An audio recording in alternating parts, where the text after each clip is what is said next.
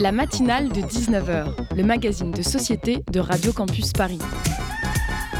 On y parle de sujets sérieux. Il n'y a pas d'édito enflammé sur le communautarisme blanc. De sujets moins sérieux. Ça peut être des bois sculptés à partir de formes naturelles interprétées. De ce qui se passe en Ile-de-France. Je me disais qu'à Paris, on était en avance sur la province. Et de débats pas forcément consensuels. Parlez-nous un peu de cette coupe monstruelle. Tous les jours, du lundi au jeudi, jusqu'à 20h, sur le 93.9. 11 Français ont été condamnés à mort en Irak pour appartenance un groupe djihadiste État islamique, dont deux hier matin. Cela semble bien évidemment ne choquer personne, à commencer par nos dirigeants. On entendait la ministre des Armées Florence Parly réclamer qu'il n'y ait, je cite, aucun état d'âme vis-à-vis des djihadistes. Et le ministre des Affaires étrangères Jean-Yves Le Drian d'en rajouter une couche en qualifiant d'équitable les procès auxquels sont soumis les anciens combattants de Daesh en Irak, niant aux juridictions compétentes le soin d'apprécier de l'équité de ces procédures et mettant bien vite sous le tapis une réalité qu'il est commode d'occulter, celle des procès sommaires, peu respectueux de nos principes du contradictoire et des droits de la défense. L'opinion publique semble elle aussi bien prompte à céder à la facilité de la vindicte sans nuance, à vociférer que ces djihadistes ne sont plus français puisqu'ils sont des criminels de la pire espèce. On n'est pas loin des scènes médiévales de paysans enragés réclamant torche à la main que soient brûlés vifs les sorcières et autres mécréants. Loin de moi la prétention d'affirmer sur cette antenne que nous n'aurions pas progressé d'un iota depuis l'Inquisition, mais force est de reconnaître que le sujet sensible de la condamnation des djihadistes nous oblige à faire notre introspection. La peine de mort est en France abolie depuis 1981 et ce sans exception, quelle que soit la gravité du crime. Par ailleurs, la la déchéance de, nationalité, je vais y arriver, pour les djihadistes binationaux, tant critiqués en 2016, n'a pas été instaurée dès lors, et qu'on le veuille ou non, nos compatriotes terroristes n'en demeurent, pas moins des Français, et dire qu'ils n'ont pas le droit, comme tous les criminels, à un procès équitable et à ne pas subir la peine de mort est non seulement illégal, mais foule également au pied tous les principes que nous proclamons à l'envie nous nous barbarisons si nous laissons commettre en les légitimant des atrocités au motif que les crimes commis nous répugnent. Le, propre des principes de l'état de droit étant de s'appliquer quelle que soit la gravité du crime et quelle que soit la personnalité de l'auteur, nous ne ferons que donner prise aux accusations des djihadistes qui nous accusent de barbarie. Alors soyons dignes de l'héritage des Lumières et ayons à cœur la justice bien plus que la vengeance. Vous écoutez Radio Campus Paris.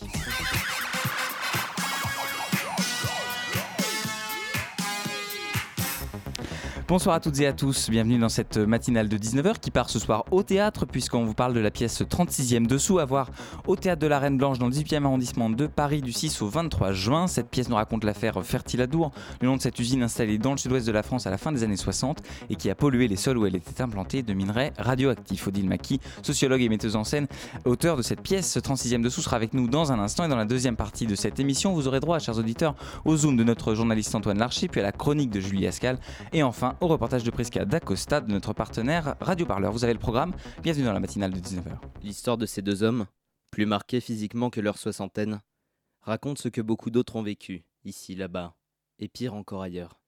Elle ne rentre pas dans le passif du groupe familial Roulier, qui a fait fortune avec ses minerais broyés. Elle ne dit pas non plus le destin de leurs femmes aimantes, qui ne les ont pas lâchés quand ils ne purent plus se laver seuls, qu'ils ne purent plus aller en vacances avec les enfants ou, au fil du temps, quitter leur lit. On est d'accord, ce ne sont pas non plus les affirmations du directeur de l'usine qui décrit cette histoire. Quand Cap Depuis offre main sur le cœur et verbe haut que Vous vous rendez compte? On se doit de dire la vérité aux gars qui ont travaillé avec nous, de ne pas masquer la vérité. On n'a rien à cacher. L'histoire de ces deux gars et d'autres avec eux, c'est l'histoire de composés sableux qu'il fallait concasser au plus fin pour qu'ils pénètrent comme engrais dans les sols, et qui leur a fait pousser des ronces de sable dans les poumons. C'est aussi l'histoire d'une terre radioactive qui faisait briller les écrans de télévision, mais qui, eux, les a éteints. C'est l'histoire d'une vulgaire logique industrielle qui a reposé sur l'opportunité mirobolante de diversifier sa production et d'en engranger les bénéfices. Et qui, pour ça, n'a pas estimé utile, ou économiquement acceptable, de respecter les conditions de sécurité de cette activité. Filtre à air dans l'usine, masque type CEA, combinaison de protection, Fertiladour est définitivement l'histoire d'une saloperie qui ne passe dans aucune gorge. Chaque jour vécu nous fait penser qu'on en a fini avec le passé, mais non. Il se charge de vous le rappeler constamment. Il n'en a pas fini avec nous. C'était un extrait du livre Sans compter les morts de Ramunso Garbizou, lu pardon, par notre journaliste Simon Marie. Bonsoir Odile Maki. Bonsoir. Vous êtes sociologue, auteur et metteur en scène euh, et vous êtes à l'origine de cette pièce 36e dessous qui est, à qui est à voir pardon, je vais y arriver, du 6 au 23 juin au Théâtre de la Reine Blanche à Paris dans le 18e arrondissement. Et pour euh, m'accompagner tout au long de cette interview, j'accueille Daphné Deschamps de la rédaction de Radio Campus Paris. Bonsoir, Bonsoir. Daphné. Alors, d'abord, la première question que, qu'on aurait envie de, vous poser, Odile Maki, c'est pourquoi avoir choisi cette affaire euh, Fertiladour euh, comme sujet de votre pièce? Ben, en fait, j'ai choisi ce sujet parce que je travaillais à l'époque euh, dans un laboratoire de recherche à Sciences Po et plus spécifiquement dans une équipe euh, qui s'appelle Silicosis qui travaillait sur les risques liés à l'inhalation de particules inorganiques telles que la silice, euh, celle qui a Qui a rendu pollué, malade beaucoup d'ouvriers de l'usine Fertiladour. Donc j'avais connaissance comme ça de différents problèmes liés à l'activité industrielle.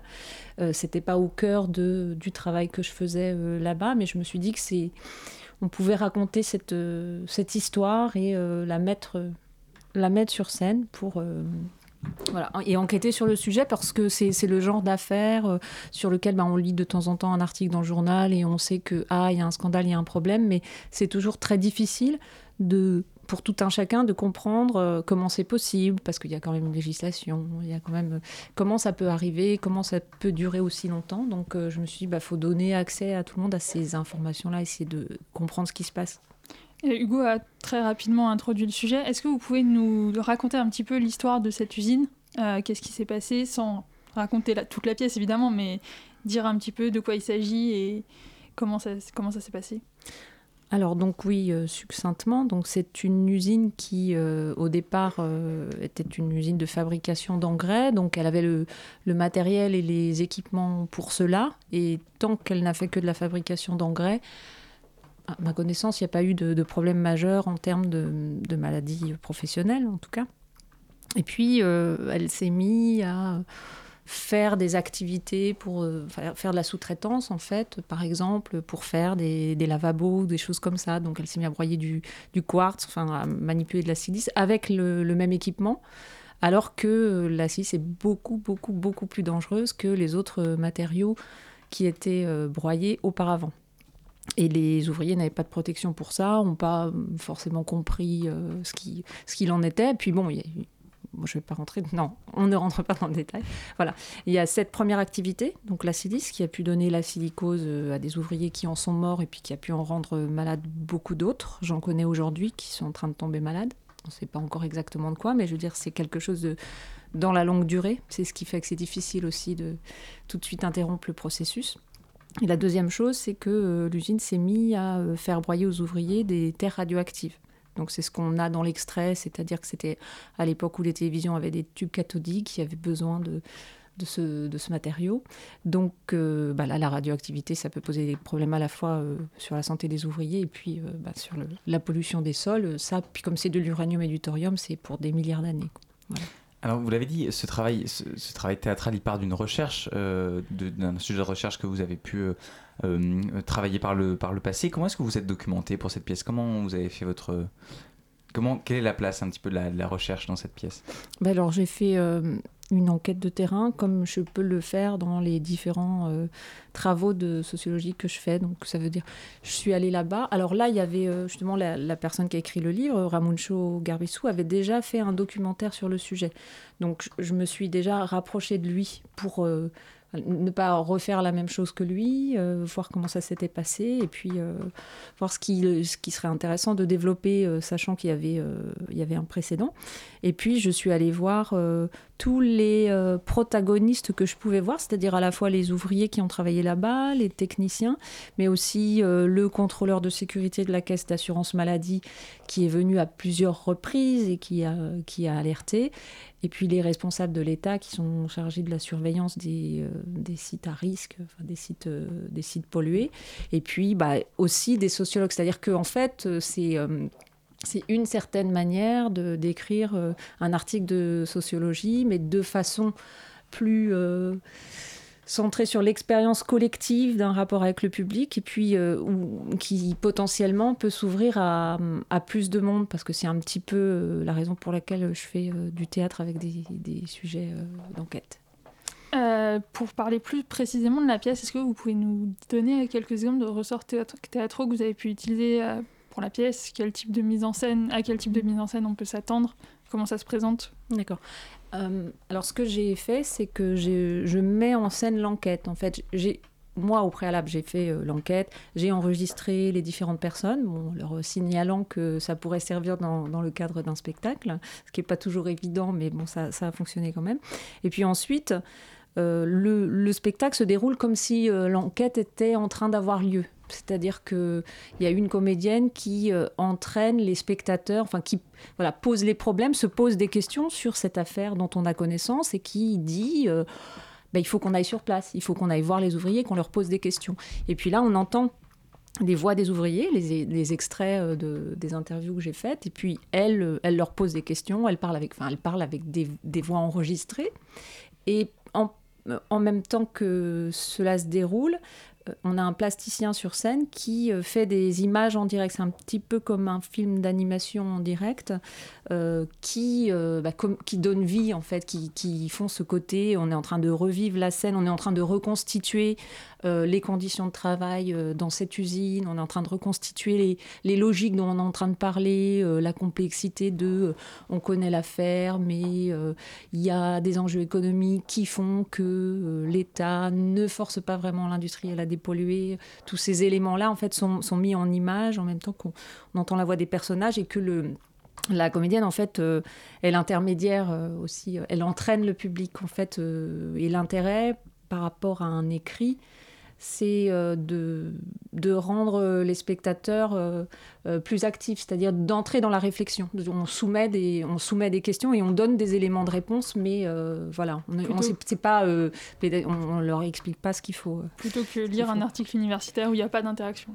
Voilà. C'est ça. Mais, c'est complémentaire. Hein. C'est, euh, j'écris aussi des, articles. Hein. Je ne suis pas en train du tout euh, de dénigrer. C'est pas la même et on peut pas faire la même chose du tout. On a voilà.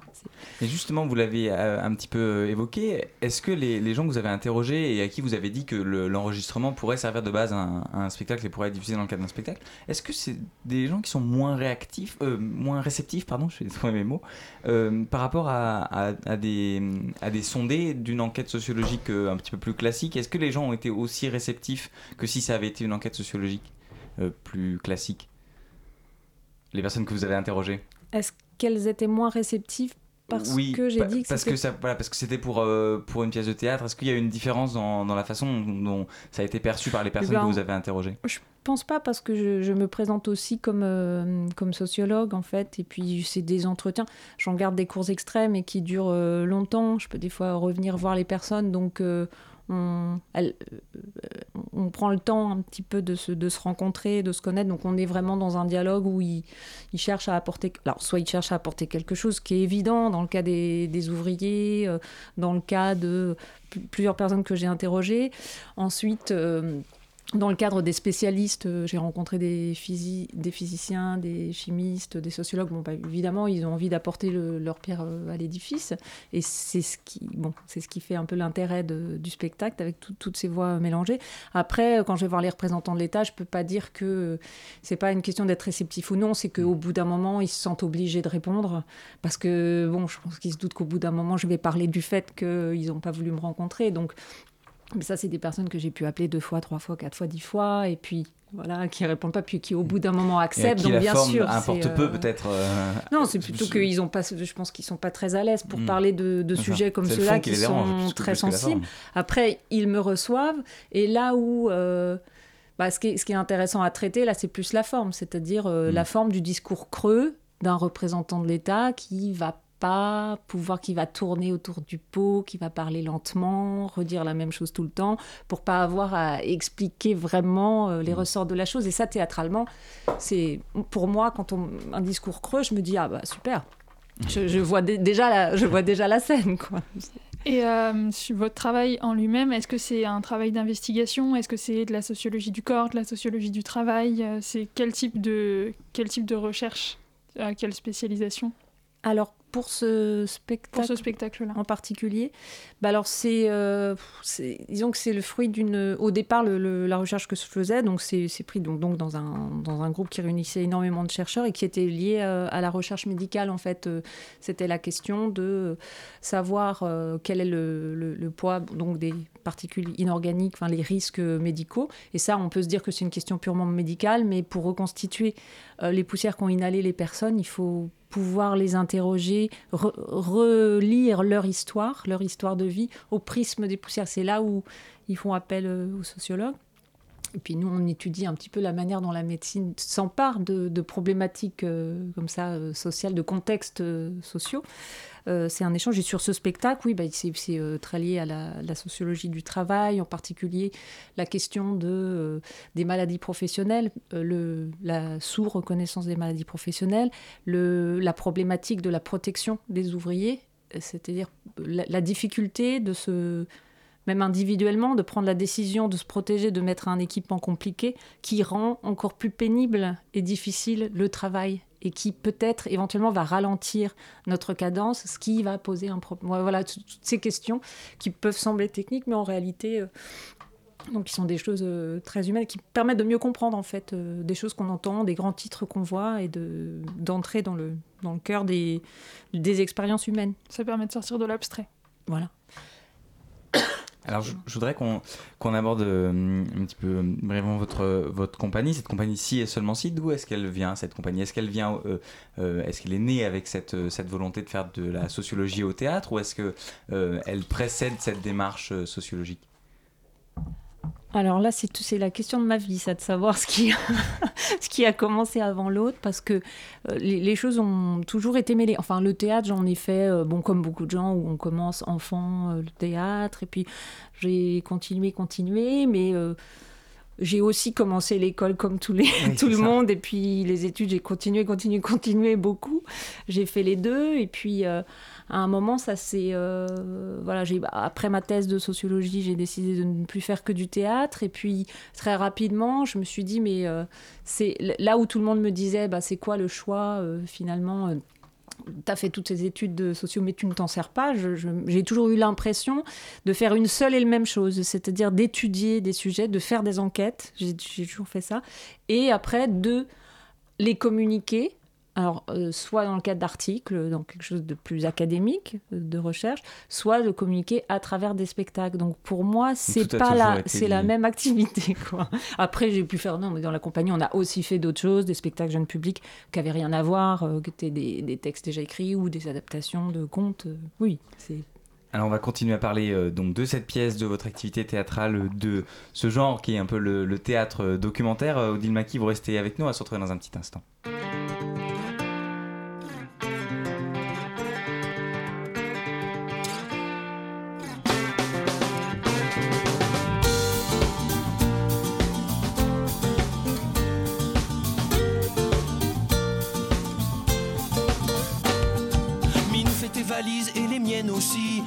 L'île Saint-Louis pour le paradis. J'ai trouvé la maison dont nous rêvions tant. Pour trois fois rien à crédit sur deux ans. C'est au cœur du Larzac, au bord d'une rivière. Dans un joli lieu Un manoir du 16e dans un parc de 1000 hectares. Y aura juste quelques travaux à prévoir. Pour l'arrivée d'eau, le vieux puits fera l'affaire. Pour l'électricité, vive les panneaux solaires. S'il y a des nuages, c'est toi qui pédales. S'il fait nuit plus d'une heure, c'est toi qui pédales. Le premier spot wifi est à 25 km. Le premier monop est à 35 km. Le premier iPhone est à 120 km. La dernière poste a fermé. Elle est pas belle, la vie. Pour le dernier des hippies. La main dans la main. Avec le dernier lapin. Elle est pas belle, la vie. Pour le dernier des hippies. La main dans la main. Avec le dernier pingouin.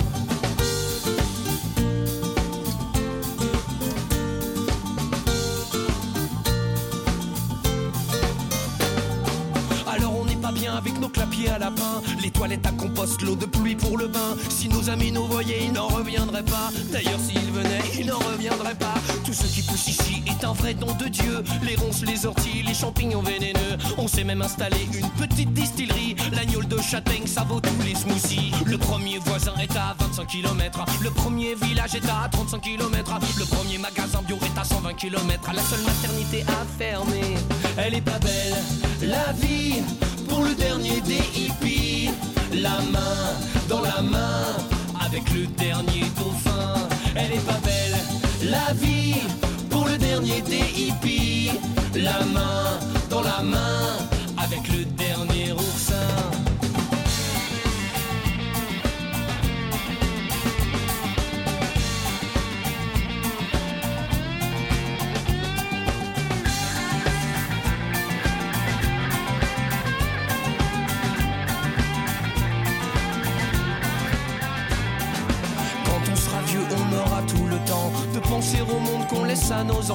Mais là, on est trop jeune et moi je veux pas crever. Trop loin d'un Starbucks ou d'un resto japonais. Minou fait tes valises et les miennes aussi.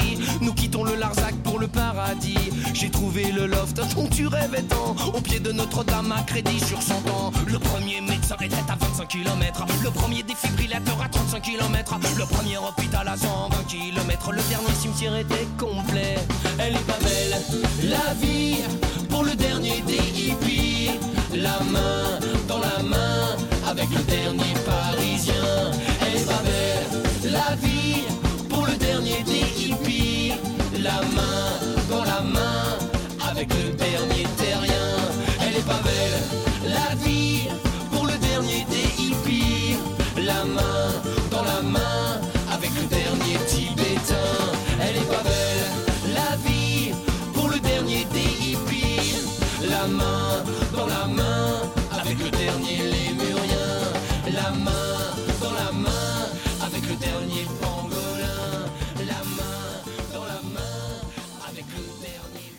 les Fatal Picard et leur retour à la Terre, Radio Campus Paris, les 19h22. La matinale de 19h sur Radio Campus Paris. Et vous êtes toujours à l'écoute de la matinale de 19h avec ce soir Odile Maki, auteur et metteur en scène de la pièce 36e dessous qui raconte euh, l'affaire Festiladour euh, et la catastrophe euh, écologique qui s'en est en suivi. Alors on a parlé un petit peu de cette, compagnie Si et seulement Si. Qui la compose au final? Parce que vous, disiez avant, la pause musicale que votre activité théâtrale elle était intimement liée à votre euh, activité de sociologue et de, chercheuse. Euh, Est-ce que euh, les gens de la compagnie sont aussi euh, des chercheurs? Est-ce qu'il y a beaucoup d'acteurs? Comment qui, sont les gens qui font partie de cette compagnie? Alors, à la base de la compagnie, donc euh, il y a le plasticien qui est sur scène euh, dans 36e dessous et moi. On l'a créé ensemble. Euh, donc, ça veut dire que depuis le début, il y a un travail d'image qui est développé euh, dans, le, dans les spectacles. Et on fait aussi des installations multimédia, des, expositions. Et puis sinon, euh, ce sont des, des comédiennes et des comédiens. Et puis je travaille parfois avec des, des circassiens ou des danseurs. On fait pas mal de, projets et des musiciens aussi. On fait beaucoup de projets euh, dans des territoires précis qui répondent à des, des commandes. Ça peut être la commande d'une région sur un secteur particulier ou la, commande d'une communauté de communes. Par exemple, en ce moment, on travaille sur le, monde agricole dans la communauté de communes d'Ardennes-Thiérache, euh, qui est une des communautés de communes des Ardennes. Donc là, on est, euh, c'est vraiment euh, une commande. Puis c'est pas un spectacle qui est destiné à, tourner partout. C'est vraiment fait avec eux euh, et, euh, et pour eux. Où là, donc on travaille pareil. On fait pas mal de- d'entretiens et d'observations.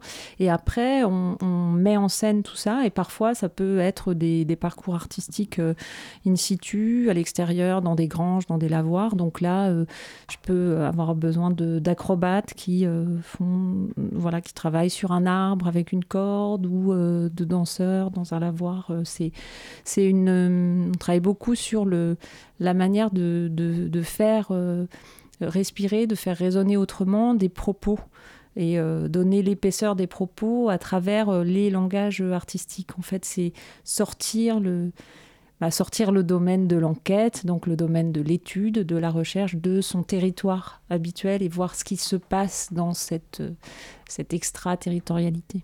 Alors, la pièce pour laquelle vous êtes avec nous, 36e dessous, c'est une pièce de théâtre documentaire. Est-ce que vous pouvez nous expliquer un petit peu en quoi ça consiste, le théâtre documentaire? Alors, ça peut prendre des formes euh, différentes selon les, compagnies. Euh, mais dans, euh, dans notre cas, c'est euh, partir d'un matériau, tel que je le- je l'entends, c'est euh, partir d'un matériau d'enquête, d'un matériau qu'on est allé euh, chercher, euh, qu'on a recueilli et qu'on va mettre en scène. C'est-à-dire, on va pas... euh, parce qu'on pourrait dire que tout est documentaire, enfin n'importe quelle histoire, euh, bien sûr, on, même si ce sont des fictions, on va s'inspirer de la vie, parce que bien sûr, chacun euh, veut parler d'un aspect de la vie, d'une problématique, pas forcément sociale, mais humaine en général. Et, mais là, c'est vraiment de, de, partir des matériaux bruts et de les faire dialoguer avec les langages artistiques, mais en conservant la, ce qui a été dit, et euh, en particulier la voix des, des personnes dans notre cas. Est-ce que euh, le théâtre documentaire il est forcément engagé? Puisque la 36e dessous, il s'agit de de parler d'un scandale écologique, sanitaire, qui a beaucoup de voilà, qui, qui a un retentissement social assez fort. vous avez dit que ça pouvait être des, problématiques sociales ou non, mais est-ce qu'il y a toujours un engagement derrière? Oui, alors je pense qu'il y, a toujours, euh, y a toujours un engagement, mais il y a quand même une différence. Euh, là, je vais, je vais faire. Euh, je parlais un petit peu du, spectacle qu'on a créé ensuite, alors avec la, même équipe sur scène.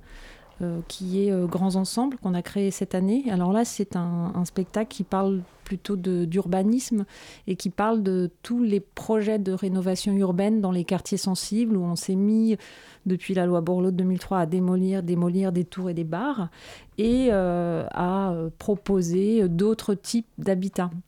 Alors là, sur ce sujet, bon, on peut dire que c'est un c'est tout de même un engagement. Enfin, l'engagement, qu'est-ce que c'est Enfin, pour moi, là, c'est remettre en question, c'est questionner ce qui se passe habituellement et qui semble évident et qu'on ne remet pas forcément en cause. Et c'est creuser un petit peu. Donc pour moi, c'est ça l'engagement. Mais après, euh, de, ce qui est dit, forcément sur un scandale écologique comme ça, à la limite, bon, oui, forcément, la prise de parti, à la limite, elle est évidente. Je vois même pas dans une affaire comme celle-là euh, comment on peut sauver quelqu'un. On voit bien qu'il y a quand même quelqu'un qui a délibérément, enfin une, instance, une entité, qui délibérément euh, ne prend pas soin de la santé des ouvriers, qui délibérément ne veut pas dépenser d'argent pour euh, dépolluer. Donc c'est assez clair c'est un peu manichéen, mais c'est disons que le, là vraiment les faits résistent à quelque chose de plus mesuré dans ce qu'on peut en dire, alors que dans Grands Ensembles, bon, bah là c'est un sujet beaucoup plus complexe où là on peut on peut avoir des euh, on peut tirer des conclusions différentes et, et elles coexistent dans le spectacle. C'est-à-dire que c'est pas un spectacle où on dit alors voilà fallait faire comme si. Mais ça n'enlève rien à l'engagement. Non, c'est ça. Voilà, c'est pour ça. Je dis dans les deux cas c'est engagé, mais bien sûr le sujet euh, fait que dans un cas ça bon bien sûr ça ça, ça rentre dans euh, un engagement au sens de lutte contre des dérives euh, et pas forcément, dans, pas forcément sur tous les sujets. Vous avez évoqué le côté un peu manichéen de 36e dessous, le côté David euh, contre Goliath. Euh, qu'est-ce que vous espérez faire avec cette pièce? Est-ce que vous espérez par exemple une médiatisation ou avoir une influence sur d'autres situations qui peuvent être similaires aujourd'hui dans des usines en France, des questions écologiques ou des questions sociales? Alors, bon, c'est difficile d'avoir beaucoup d'espoir sur les, sur les questions écologiques et sur le, la, façon dont euh, il peut y avoir euh, un réveil, parce que je ne pense pas que. bon, quand on voit toutes les alertes, euh, je ne pense pas que mon spectacle puisse plus faire alerte que toutes les autres alertes qu'on peut avoir à travers des, tas de, des tas de documentaires. ce qui, ce qui m'intéresse, en tout cas, c'est de de, permettre de mieux comprendre ensemble pourquoi ces choses-là peuvent se produire. Parce que c'est toujours, euh, voilà, ce qui me frappe, c'est toujours ce, un traitement de l'information où on dit euh, il s'est passé ça et tant de personnes sont mortes, euh, voilà, c'est un scandale. D'accord, oui. Mais comment il peut se produire? C'est-à-dire l'idée, c'est ce, ce bout de d'information qui pour moi est vraiment le cœur de la sociologie, c'est-à-dire on comprend euh, les mécanismes et ça mm. je pense pas que ce soit une chose, euh, justement mon malus c'est de dire ça, tout le monde le comprend sur n'importe quel sujet, je pense que si on se réunit ensemble et que on parle de ça, tout le monde peut être dans cette, euh, dans cette précision-là et pas juste se dire mais c'est horrible. Est-ce que euh, l'écologie, puisque là c'est un peu de, ça qu'il s'agit, l'écologie et les, enjeux environnementaux ont une place importante dans, alors dans, dans votre, euh, votre travail et dans euh, le théâtre documentaire comme genre? Est-ce que vous, Ou alors une place qui devrait selon vous peut-être grandir ou au contraire oui oui, je pense que ça a une place importante, mais il y a aussi quand même beaucoup de Disons ce qui a une place importante par rapport à, donc, au spectacle qu'on présente euh, là sur l'affaire Fertile à Dour, c'est euh, le, les luttes, le, les, luttes des ouvriers, les luttes des travailleurs. C'est quelque chose. Il y a eu beaucoup de pièces, alors qui sont pas du tout comme la mienne. Je dirais c'est pas vraiment le, volet recherche sociologique qui est développé. C'est plutôt le côté euh, donner une parole aux ouvriers quand il y a des fermetures d'usines. Par exemple, il y a énormément de, de spectacles sur ce sujet-là. Il y a énormément de, de spectacles qu'on peut qualifier de théâtre documentaires qui vont être sur des, aspects très politiques, en particulier euh, euh, des, il y a eu beaucoup de choses sur la guerre au Rwanda, il y, a, énormément de choses aussi sur euh, la, politique internationale. Mm. donc, je ne pense pas que l'environnement ait une place à part dans ce paysage. Il y a beaucoup d'éléments politiques aussi. quand on fait du théâtre, on est obligé de romanticiser un petit peu les, choses. Par exemple, bah, tout sur le plan pratique, vous racontez votre enquête dans la pièce, vous avez été obligé de compresser au niveau du temps, etc. Que quelle est la place de la fiction et de cette partie de roman dans la pièce? Est-ce que c'est un moyen de véhiculer le message documentaire du cœur de la pièce, par exemple? Oui, je pense que ça, ça permet d'entrer en sympathie avec, euh, avec le sujet et de. Parce que sinon, on commence en disant bon, alors on va faire une enquête ensemble. Là, c'est incarné par un personnage qui, euh, qui a des émotions par rapport, qui a des réactions personnelles par rapport à ce qui se passe, qui sont des réactions qui sont autres que celles que j'ai eues parce qu'elle elle, s'est appropriée, on, a travaillé beaucoup comme ça, elle s'est approprié les éléments, donc elle en fait aussi le parcours d'un personnage qui découvre euh, des événements. Donc c'est aussi euh, comme un récit d'aventure, en fait. Elle traverse des contextes, elle va dans des villes différentes et elle, lui provoque des émotions, elle va pouvoir par exemple, décrire parfois les, les personnes qu'elle rencontre. Enfin, euh, c'est un petit peu ça, c'est-à-dire que là, ça, ça permet d'entrer dedans parce qu'à travers elle, on rentre dans l'expérience. Merci beaucoup. Euh, Merci d'avoir été avec nous au micro de la matinale de 19h. Je rappelle que vous êtes donc sociologue, euh, par ailleurs metteur en scène et auteur de cette euh, pièce 36e dessous, euh, qui est à voir du 6 au 23 juin au théâtre de la Reine Blanche dans le 18e arrondissement de Paris. On encourage bien sûr nos auditeurs à aller voir cette pièce. Merci, belle soirée à vous. Merci, bonne soirée. Et merci beaucoup à Daphné Deschamps d'avoir conduit cette interview. De rien. Vous écoutez toujours la matinale de 19h sur le 93.9, il est 19h32 et dans un instant, on retrouvera le zoom d'Antoine Larcher, ce sera juste après ça.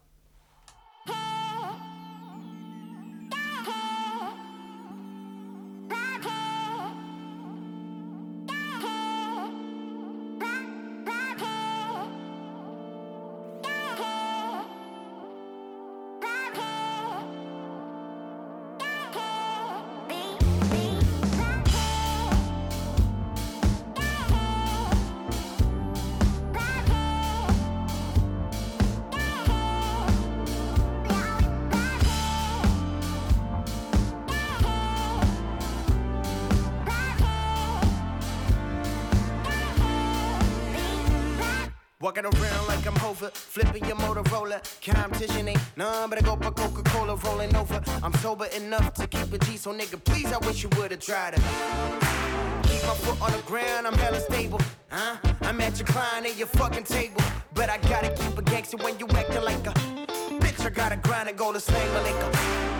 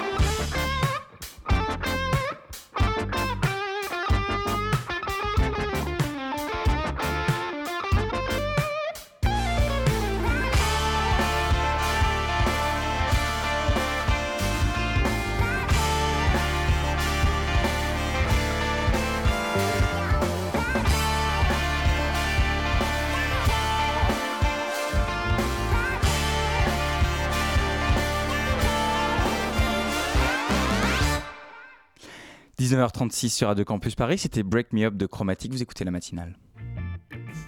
Le Zoom dans la matinale de 19h. Et le Zoom est présenté ce soir par Antoine Larcher. Bonsoir Antoine. Bonsoir Hugo. Alors ce soir Antoine, vous recevez Chromatique. Oui, alors on, donc on vient d'entendre Back Me Up, issu du dernier projet donc de titres de Chromatique qui sont avec nous ce soir dans la matinale. Donc on reçoit euh, Sika et Karl ainsi que leurs managers, euh, Mao Dufour. Merci d'être avec nous. Ouais, merci pour Bah, merci à l'invitation. vous. Alors du coup ma première question, euh, que- Chromatique vous êtes un collectif, comment est né ce, ce collectif? Bah, ce collectif, il est né. euh, bah, je, enfin, je l'ai créé, du coup. et je l'ai créé en 2013. Enfin, fin 2013. Et euh, il est en, en recherchant des musiciens à droite à gauche et surtout aussi, euh, issus de nos écoles respectives, l'American School pour moi. Et, euh, et puis dans d'autres projets, j'ai trouvé tous les musiciens avec High Levels à la base, qui, n'est pas avec nous ce soir. Et, euh, et du coup, en 2014, en février 2014, l'équipe était au complet et on est euh, allé enregistrer le premier EP, euh, Zawichik, au studio de la Canopée. Et puis après, du coup, de fil en aiguille, on a rencontré bah, Anne Shirley qui se trouve sur Colors et Sika Deva qui se trouve sur Brighter, du coup. Et, euh, et voilà, depuis, euh, je trouve que c'est une très belle aventure. Et du coup vous êtes, vous êtes combien aujourd'hui euh, On est 8. 8 Ok. Et euh, du coup, enfin c'est pas trop dur de s'organiser du coup en groupe de 8 Ouais, avant, à vrai dire, euh, à vrai dire, si. c'est c'est même plutôt compliqué. ouais. C'est quand même compliqué. Surtout pour les lives, en fait. Bah, c'est ouais, et puis c'est au niveau de, de l'emploi du temps de chacun. C'est Oui, c'est ça, pour organiser les, Euh, Ouais, c'est ça. ouais, les enregistrements. Et du coup, bah, sur du coup, ce dernier album euh, vous, que vous êtes venu présenter, vous avez pas sorti, enfin, vous avez sorti Colors il y a donc deux ans. Ça a, quoi, ça a été quoi l'évolution du, du collectif euh, depuis ce projet Bah, je pense qu'on a, en termes de musique, on a, on a vraiment collaboré plus avec les, les voix, donc High Levels et, et Sika Deva, Mhm. Et qu'on a voulu euh, aller encore plus loin dans, dans notre ident- identité musicale, et euh, chose dont on est assez fier là, sur ce projet. Et, euh, et- voilà à peu près. hein, euh, Ouais, il y a eu un vrai travail au niveau de la pré-production et de la production. Ça a été enregistré live. Moi, je dis ça de l'extérieur, donc j'ai pu voir vraiment la progression. Ils se sont vraiment, vraiment butés sur la musique pour arriver à avoir le meilleur son, avoir de la, enfin, être précis. Ça a duré super longtemps, mais au moins ils ont eu le son qu'ils voulaient, exactement les arrangements euh, qu'ils voulaient. Oui, et puis tout ça pendant ces deux ans, vous avez donc été aussi en, en tournée. Vous avez ça. fait pas mal de concerts. Et euh, du coup, ce- que ce qu'on ressent aussi dans cet album, dans le reste de votre travail, c'est une, une forte inspiration, une reprise des codes euh, hip-hop bah, autant que jazz, mais on- ce que ce qu'on sent notamment dans Back Me Up et dans euh, euh, par exemple un titre. euh, euh, qui s'appelle Straight of Ta. euh, Straight Outta Deva. Ouais, voilà, c'est très. Il- il le hip-hop, dirait mieux, en plus, hein. Straight out of devil.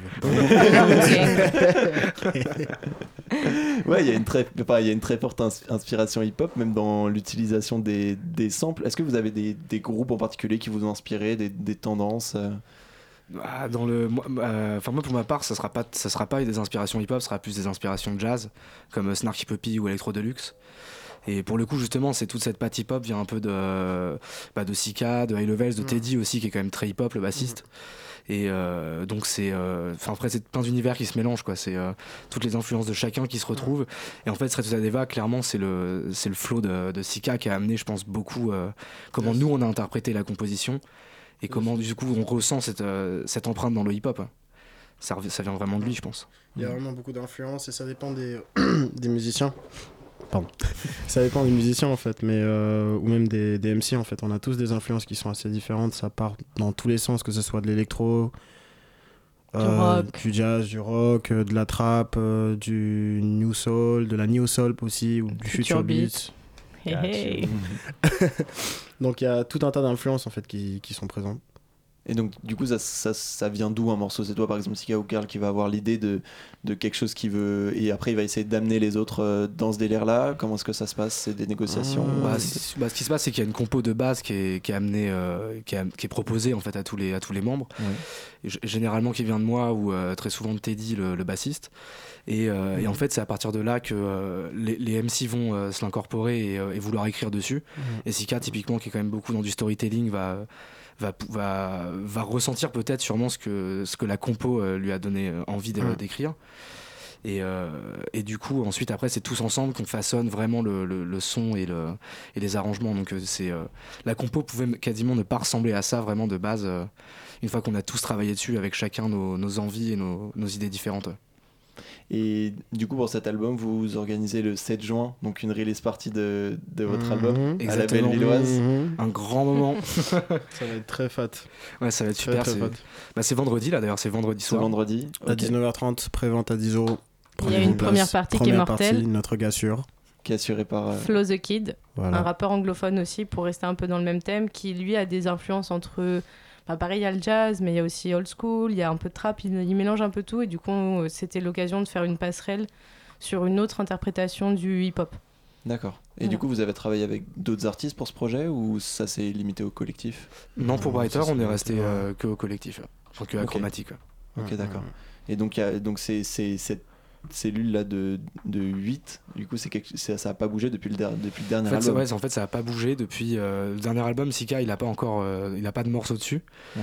Euh, et, en fait, depuis la, je dirais que depuis deux ans, ça a pas bougé. On est resté dans la même formule tous les huit euh, pour le pour le projet Brighter.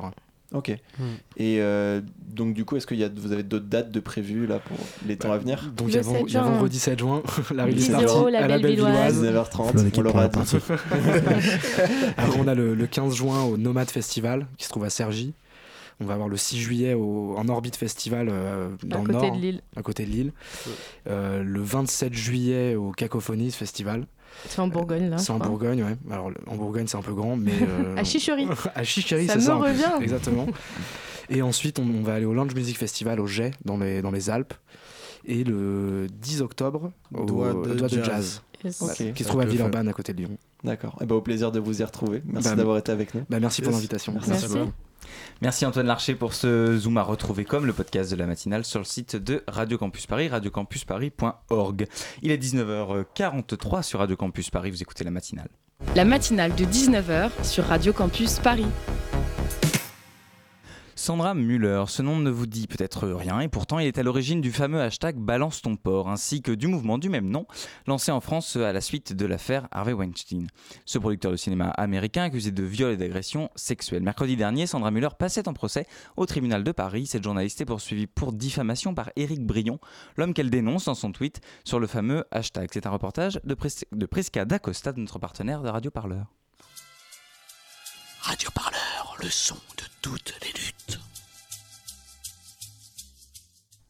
Mercredi 29 mai, Sandra Muller, journaliste française à l'origine du hashtag Balance ton port, est passée devant la justice pour diffamation. Elle est poursuivie par Éric Brion, ancien directeur de la chaîne de télévision Equidia, avec qui elle était amenée à travailler pour sa lettre de l'audiovisuel. Elle a témoigné sur Twitter en 2017 avoir reçu des propos inappropriés de sa part. Est-ce que vous pouvez vous présenter? Sandra Muller, euh, journaliste à New York et euh, fondatrice de Balance ton port. Est-ce que euh, vous pouvez faire une déclaration sur le procès qui vient d'avoir lieu devant la 17e chambre civile? Écoutez, il s'est déroulé comme convenu. Je pense que j'étais bien entourée par mes avocats. Je m'attendais à des attaques violentes. Elles ont été à la hauteur de mes attentes. Et je ne suis pas, à force de, de- à force d'écouter des victimes et de me prendre des témoignages difficiles toute la journée, je peux vous assurer que en fait, ce qui s'est passé euh, là dans la salle du tribunal, euh, ça m'a- ça, ça, ça m'affectera pas plus que ça. Et vous redoutez le, le rendu euh, en septembre? Ah oui, oui, oui, bien sûr, je le redoute. J'espère que je ne peux pas influencer les décisions d'un tribunal, mais on- ne sait jamais. Il suffit que juridiquement, je pense qu'avec mes avocats, ça va aller, mais on ne peut jamais prés- présumer du rendu. Puis un rendu en septembre, c'est loin, mais peu importe. De toute façon, je, dans tous les cas, je serai gagnante parce que j'aurais aidé des femmes et j'aurais aidé des hommes. Et, euh, et puis, euh, c'est pas grave, il y a des sacrifices euh, qui, peuvent, qui peuvent exister. Je ferai une autre cagnotte, peut-être. voilà. Merci. De rien.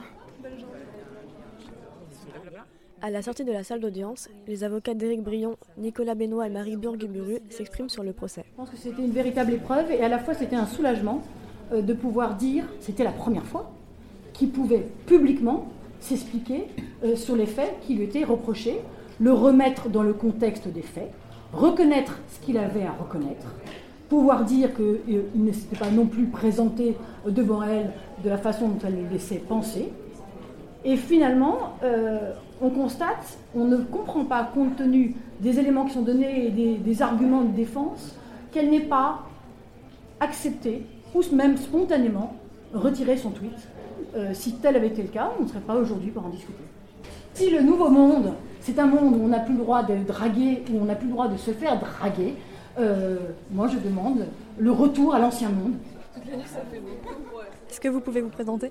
Euh, Frédéric Toutain, j'ai été poursuivi en diffamation par Denis Baupin et innocenté le 19 avril en même temps que les victimes. J'étais simple témoin de ce qu'elles ont vécu et j'avais répondu à France Inter à l'époque dans le cadre de l'affaire Baupin qui a été révélée en mai 2016. Et aujourd'hui, on était devant la 17e chambre civile euh, du tribunal de Paris pour le procès de Sandra Muller, euh, qui est la journaliste à l'origine du hashtag Balance ton port et qui est poursuivie pour diffamation euh, par Éric Brion. Pourquoi étiez-vous présent à ce procès? Ben, parce que je pense que ce procès est tout aussi exemplaire que le procès de Denis Baupin, que Denis Baupin a fait à ses victimes. Euh, Éric Brion a reconnu lui-même les propos que euh, Sandra Muller a dénoncés. Donc pour moi, l'affaire aura dû se clore ici. Il, les a reconnus, il s'est excusé. Il aurait dû passer à autre chose. Il fait la même erreur que Denis Baupin, à essayer de poursuivre sa victime. On peut jouer sur les mots, sur c'était, ça n'existe pas la drague lourde. C'est sa ligne de défense et celle de ses avocates. Il l'a abordé de manière totalement déplacée dans un cadre professionnel. Il aurait dû se taire derrière. Il a choisi de ne pas le faire, c'est dommage. Radio Parleur, le son de toutes les luttes. Écoutez-nous sur radioparleur.net. Si elle redoute le verdict de ce procès, Sandra Muller, elle ne regrette pas. Au micro de Radio Parleur, elle a déclaré, je cite, Dans tous les cas, je serai gagnante puisque j'aurai aidé des femmes et des hommes. Le délibéré, quant à lui, est attendu pour le 25 septembre. Et si vous voulez en savoir plus, allez donc sur radioparleur.net, le site de Radio Parleur, pour lire ce reportage de Prisca d'Acosta.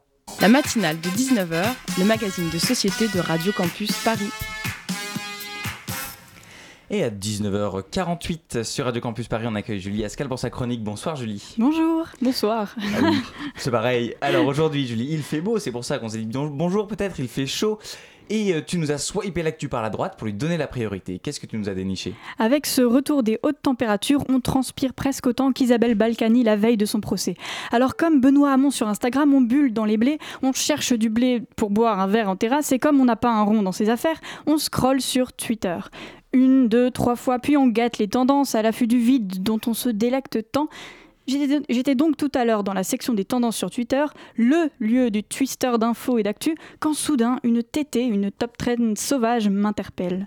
J'ai lu Stéphane Plaza. Je me suis dit, après Michel Serres, ça y est, le théoricien des doubles vasques nous a quittés. C'est quand j'ai vu le tweet d'M6 qui présente la nouvelle émission en access dès la semaine prochaine que j'ai eu la confirmation que Plaza était toujours vivant.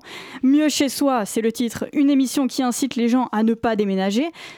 Alors bon, j'ai réfléchi, ne pas déménager, rester chez soi.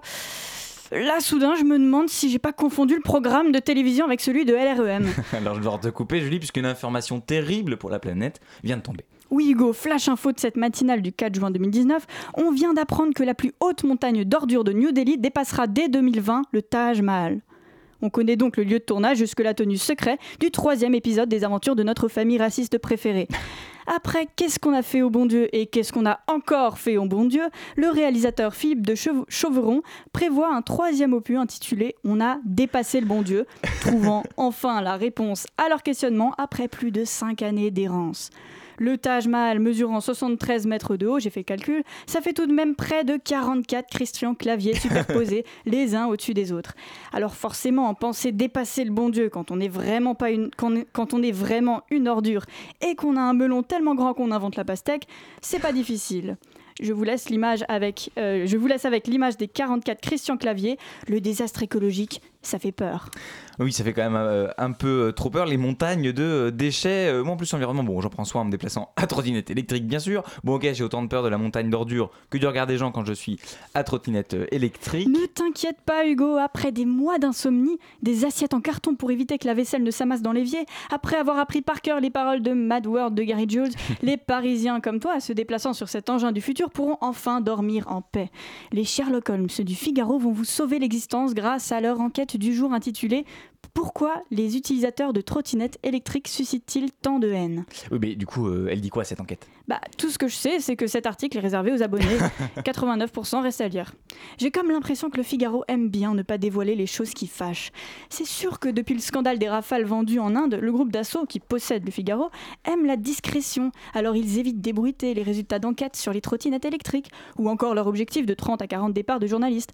Euh, parce que oui, oui, oui, 30 à 40 journalistes vont se faire remercier par, le Figaro ils sont secrets, mais ils font les choses bien au Figaro. Le directeur général, par exemple, du groupe, Marc Feuillet, explique que l'objectif, c'est de trouver 3 millions d'économies.